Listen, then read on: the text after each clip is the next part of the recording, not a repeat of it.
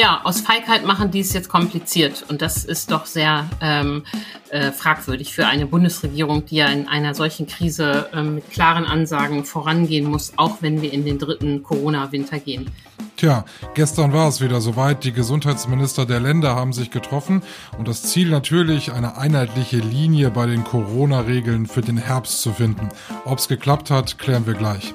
Ein weiteres Dauerbrenner-Thema ebenfalls in diesem Aufwacher, das 9-Euro-Ticket. Ich bin Michael Höhing. Hallo. Rheinische Post Aufwacher. News aus NRW und dem Rest der Welt.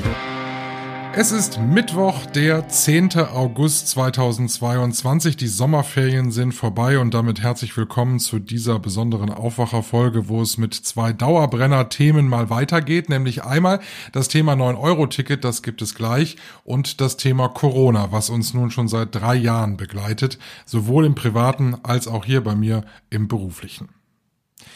Ja, die Gesundheitsminister der Länder, sie haben sich gestern getroffen und wollten gemeinsam beraten. Was tun wir denn nun im Herbst? Wir sind mitten in der Sommerwelle und es wird wohl auch eine Herbstwelle geben. Die Bundesregierung hat sich in der vergangenen Woche bereits mit einem kleinen Fahrplan etwas zurechtgelegt. Da geht es um Maskenpflicht in Innenräumen, um Ausnahmen für Geimpfte, da geht es um Maskenpflicht im Fernverkehr, aber nicht im Nahverkehr. Alles sehr undurchsichtig. Und genau diesen Unmut haben die Gesundheitsminister der Länder gestern eben dann auch mal der Bundesregierung mitgeteilt. Antje Höning aus der Wirtschaftsredaktion beobachtet schon seit drei Jahren für uns die Corona-Lage immer wieder, auch eben bei solchen aktuellen Sitzungen. Und Antje, können wir denn zumindest eine Angst nehmen, nämlich, dass es im Herbst kompliziert wird? Mit der Angst können wir nicht aufräumen. Es wird kompliziert im Herbst. Karl Lauterbach und Marco Buschmann haben sich ja ausgedacht, dass es eine Maskenpflicht in Innenräumen geben soll, was ja vernünftig ist, aber haben das garniert mit verrückten Ausnahmeregelungen. Und diese Ausnahmeregelungen bringen die Minister der Länder jetzt ziemlich auf den Baum und das kann ich gut verstehen. Es ist ja auch irgendwie merkwürdig, ne? Also wenn ich frisch geimpft bin, dann muss ich drei Monate lang in Innenräumen keine Maske tragen oder wenn ich einen negativen Test habe. Aber das bedeutet ja nicht, dass ich kein Risiko bin. Ja, genau. Die Argumente der Gesundheitsminister waren in zwei Richtungen. Der bayerische Gesundheitsminister sagt, diese Leute, die da äh, frisch genesen sind, ähm, äh, äh, sind natürlich, können natürlich trotzdem Überträger sein. Das ist der eine Punkt. Und äh, Laumann, Karl-Josef Laumann aus Nordrhein-Westfalen, sieht wie andere auch den praktischen Grund, dass das ja einen irren Verwaltungs- und Kontrollaufwand wieder bedeutet für die Gastronomen und Veranstalter. Denn wenn es eine Maskenpflicht einfach so gibt, weiß jeder, man muss eine Maske tragen, fertig.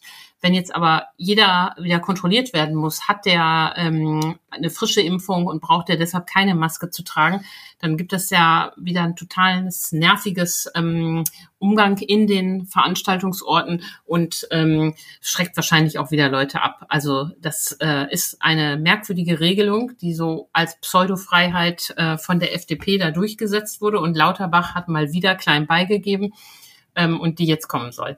Aber die Länder ähm, haben da das letzte Wort noch nicht gesprochen. Jetzt ist es natürlich so, ähm, zumindest ist das mein Bauchgefühl, ein Großteil der Bevölkerung möchte gar keine Maskenpflicht mehr haben. Ist es vielleicht so, dass sich jetzt eigentlich auch keiner so richtig traut, die einmal rigoros durchzusetzen, sondern dass man eben mit so Ausnahmen und das alles ein bisschen verwässert, dass es am Ende nicht heißt, der oder der hat jetzt die Massenpflicht wieder eingeführt? Ja, aus Feigheit machen die es jetzt kompliziert und das ist doch sehr ähm, äh, fragwürdig für eine Bundesregierung, die ja in einer solchen Krise ähm, mit klaren Ansagen vorangehen muss, auch wenn wir in den dritten Corona-Winter gehen. Ähm, ich kann ja verstehen, dass die Leute die Maske nicht mehr wollen, aber ähm, schon jetzt sind die Infektionszahlen ja weiterhin hoch. Es sterben jeden Tag in Deutschland über 100 Menschen an oder mit Corona. Und das wird natürlich im Herbst, wenn wieder mehr in den Innenräumen stattfindet, alles schlimmer. Mal abgesehen davon, dass wir ja noch nicht wissen, welche Variante kommt. Und ich glaube, die Bürger sind immer bereit, klare Regeln mitzumachen. Aber so ein Hickhack und kompliziert und 700 Ausnahmen, da ist die Geduld wirklich aufgebraucht. Ja, aber Lauterbach war feige. Schmunzeln muss ich auch über die Regelung äh, Maske im Fernverkehr ja, aber im Nahverkehr erstmal grundsätzlich nein. Ja, all solche ähm, äh, Dinge sind da wirklich verrückt. Auch die Krankenhäuser ähm, stöhnen, ähm, denn bei ihnen müssen auch die Beschäftigten und Besucher ähm, entweder ähm, vor drei Monaten geimpft sein oder einen Test vorweisen und eine FFP2-Maske tragen. Auch da wieder irrer Kontrollaufwand. ähm, an dieser Stelle. Und ähm, im Übrigen, ähm, niemand äh, empfiehlt, dass man sich alle drei Monate impfen lassen soll. Das heißt, selbst wenn man ein super treuer Impffan ist, wozu ich mich auch zähle, man ähm, ist nicht alle drei Monate geimpft. Das heißt, für die meisten Menschen wird im Verlaufe des Winters dann dieser Kontrollwahnsinn kommen. Was mich ja wütend macht, ist ja auf der einen Seite okay, man kann ja über, über Corona-Regeln immer wieder diskutieren, man muss die auch mal wieder auf den Prüfstand stellen. Das sagen wir ja auch immer, weil das ja nun auch ein Eingriff in unseren, unseren Alltag ist. Aber wir diskutieren tatsächlich im dritten Corona-Jahr wieder über Zuständigkeiten. Das finde ich ja so äh, schlimm. Also ähm, die Länder haben sich immer gewünscht, dass sie viel entscheiden dürfen. Jetzt dürfen sie relativ viel entscheiden, wünschen sich aber jetzt dann doch wieder mehr einheitliche Regeln, die der Bund vorgibt. Ich meine, das hätten wir doch eigentlich in den letzten drei Jahren alles mal abfrühstücken können, oder? Ja, das stimmt. Dass die Debatte so oft wieder auf Staat zurückgeht, ist schwierig. Ähm, wobei ich hier den schwarzen Peter ganz klar im Bund sehe. Das Infektionsschutzgesetz regelt ja nun mal, was überhaupt der Instrumentenkasten der Länder ist. Und aus dem können die sich dann was aussuchen. Und wenn der Bund da das Instrument Maskenpflicht mit dem Aufkleber Ja, aber und 700 Ausnahmen reinlegt, dann ähm, können die Länder, wenn das denn so durchkommt, eben nicht anders als so einen Quatsch umzusetzen. Darum sagen die ja auch, ähm, wir schreiben jetzt auf, was wir wollen, so machen wir das nicht mit. Und da das Ganze in den Bundesrat muss, ähm, werden wir da noch einige Schleifen erleben. Glaubst du, es entwickelt sich in der politischen Diskussion nun endlich mal jemand, der das mal in die Hand nimmt? Also wir hatten Angela Merkel eigentlich immer als jemand, der dachte, ich mache das zur Chefsache. Äh, das hat nicht immer funktioniert, aber das war zumindest immer ihr Ziel. Jetzt, Herr, der Gesundheitsminister auf Bundesebene scheitert eigentlich regelmäßig. Gibt es irgendjemanden, der es könnte? Nein, eigentlich haben wir ja gedacht, als ähm, Lauterbach anfing, der Mann, der so viel vom Fach versteht, der die Wissenschaft versteht, der noch nicht ähm, im äh, Koalitionsstreit aufgerieben war, der würde jetzt das Vernünftige durchsetzen. Das hat sich leider total enttäuscht und, äh, und der Kanzler, der jetzt da auch gestern gar nicht gefordert war, hält sich ja bei dem Thema auch extrem zurück. Nein, leider fehlt in dieser Pandemie ähm, Führung. Das muss man sagen und das müssen die Bürger ausbaden. Es bleibt also dabei, so wie wir es die letzten drei Jahre auch gemacht haben, im Zweifel immer Maske tragen. Ja, genau. Und äh, zum Eigenschutz ist es ja vielleicht auch sinnvoll. Wobei da muss man auch sagen, es gibt dann auch wieder Pläne, dass man nur eine FFP2-Maske tragen soll. Da sagt äh, NRW-Gesundheitsminister Laumann auch völlig zu Recht, was soll das denn wieder? Also die, äh, man erhöht ja die Akzeptanz, wenn die Leute eine ähm, äh, einfache OP-Maske tragen und zum Schutz äh, der anderen ist das ja auch völlig ausreichend. Also auch da noch weiterer Nachbesserungsbedarf nötig. Herzlichen Dank, Antje. Vielen Dank, Michael. Mehr spannende Antworten in Sachen Corona findet ihr auf RP Online. Ich habe euch einige Links zusammengestellt, die findet ihr in den Show Notes. Unter anderem beantworten wir euch auch dort die Frage, sollt ihr mit der vierten Impfung lieber noch was warten im Oktober oder sollt ihr euch lieber jetzt schon zum vierten Mal impfen lassen? Im Oktober kommen ja schließlich neue Impfstoffe. Wie wichtig sind sie für den Immunschutz? Außerdem findet ihr auf RP Online auch einen äh, Artikel über eine Familie aus Düsseldorf, nämlich die Familie Schaf. Die war für drei Wochen im Sommerurlaub und ist jetzt am Wochenende zurückgekommen. Und als sie in ihr Haus nach Düsseldorf-Wersten kamen, machten sie die Tür auf und ahnten noch nichts Böses, aber der Blick ins Schlafzimmer hat es dann tatsächlich offenbart. Es hat sich ein Hornissennest gebildet im Schlafzimmer und das ist ja für mich eine Horrorvorstellung. Ich komme nach Hause und ein Hornissennest. Ich habe keine Angst vor Wespen, aber Hornissen, da habe ich schon Respekt. Inzwischen hat die Familie sich entspannt und es gibt auch eine Lösung für dieses Hornissennest. Es wird nämlich umgesiedelt. Die ganze Geschichte lest ihr auf RP Online, kann ich sehr empfehlen. Jetzt kommen wir zu unserem zweiten Thema in dieser Podcast-Ausgabe vom Aufwacher. Da sprechen wir über ein Dauerbrenner-Thema. Wir haben schon so oft hier im Aufwacher über das 9-Euro-Ticket gesprochen. Jetzt ist heute der 10. August. Das heißt, wir sind mittendrin im letzten Monat des 9-Euro-Tickets und viele fragen sich, was kommt, wenn der August vorbei ist? Geht es dann alles so weiter wie vor dem 9-Euro-Ticket oder gibt es die berühmte Anschlusslösung? So richtig einig ist man sich auf politischer Ebene noch nicht. Reinhard Kowaleski ist Chefreporter aus der Wirtschaftsredaktion der Rheinischen Post und er hat unter anderem mit dem VRR-Chef gesprochen. Hallo Reinhard. Ja, ich grüße dich. Wir sind im letzten Monat des 9-Euro-Tickets und es wird nicht mehr so stark verkauft wie in den äh, ersten Wochen dieses, ähm, dieses Nahverkehrsprojekts, nenne ich mal. Warum ist es so? Warum schwächt sich das aktuell ab? Ja, wahrscheinlich, weil die Ferien waren oder sind.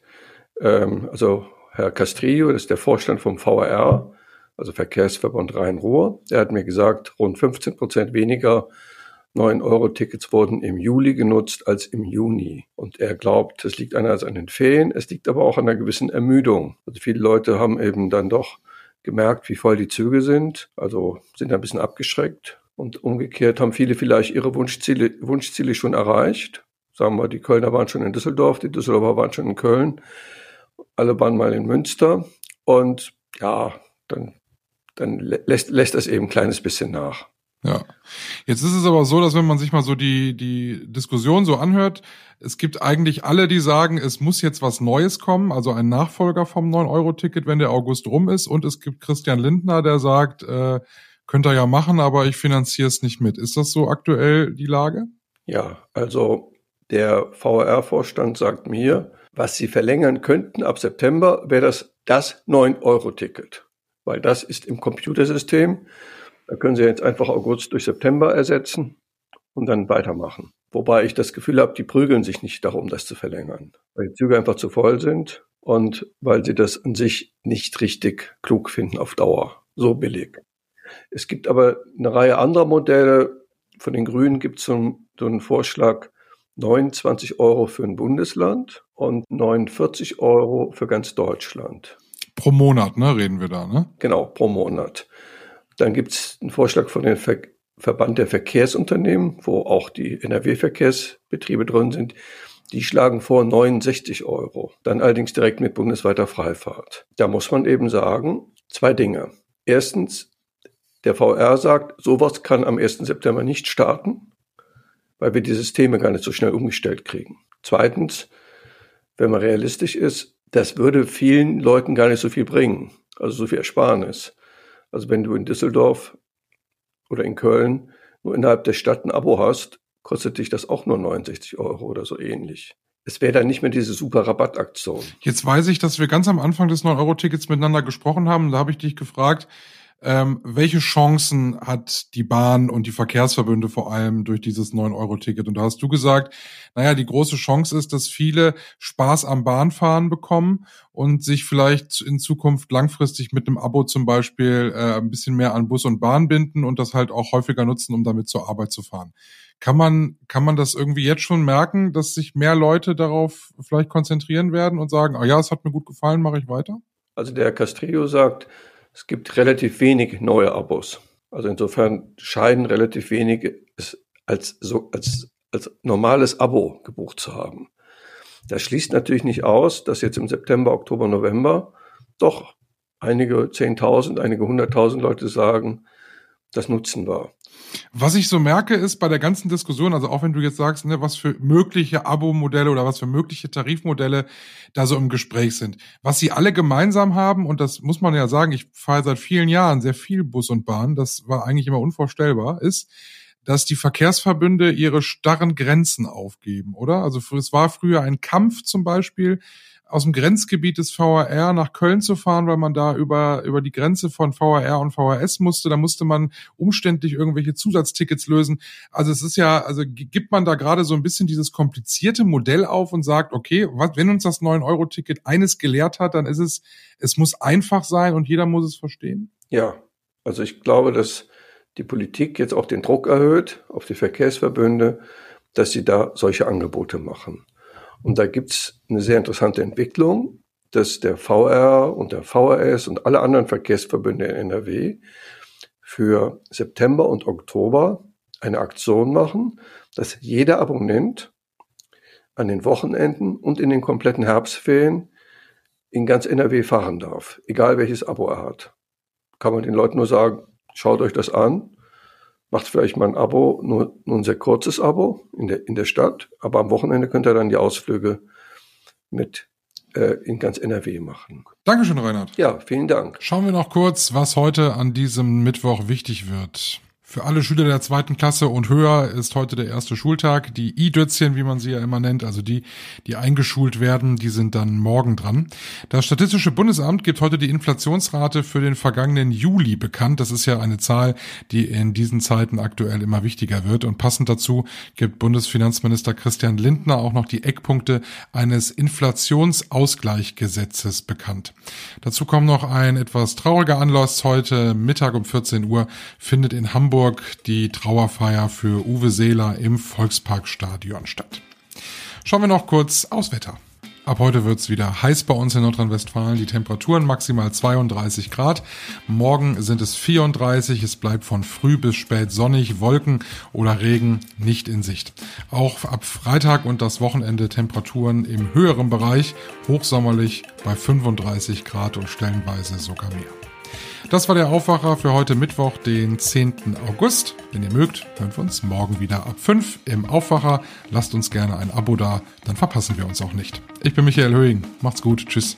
Mehr Nachrichten aus NRW gibt's jederzeit auf RP Online. rp-online.de